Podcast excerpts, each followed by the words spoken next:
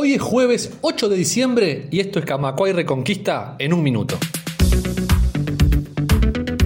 La lucha contra el proyecto de reforma jubilatoria y el Congreso del Pueblo se perfilan como los principales ejes de la lucha sindical del PIT-CNT para el año próximo. Además, el Sindicato de la Enseñanza Privada y el de los Postales presentarán una moción en la mesa representativa que incluye analizar una consulta popular. Un minuto. El Frente Amplio pidió la renuncia del director de inteligencia Álvaro Garcés por haber denunciado penalmente sin fundamentos a varios parlamentarios por una filtración periodística, algo que, según señalan, no tiene antecedentes desde la apertura democrática.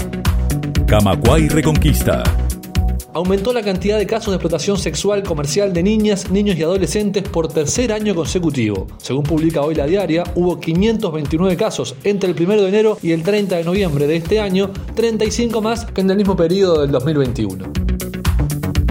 Radio Camacua, la radio de AEBU.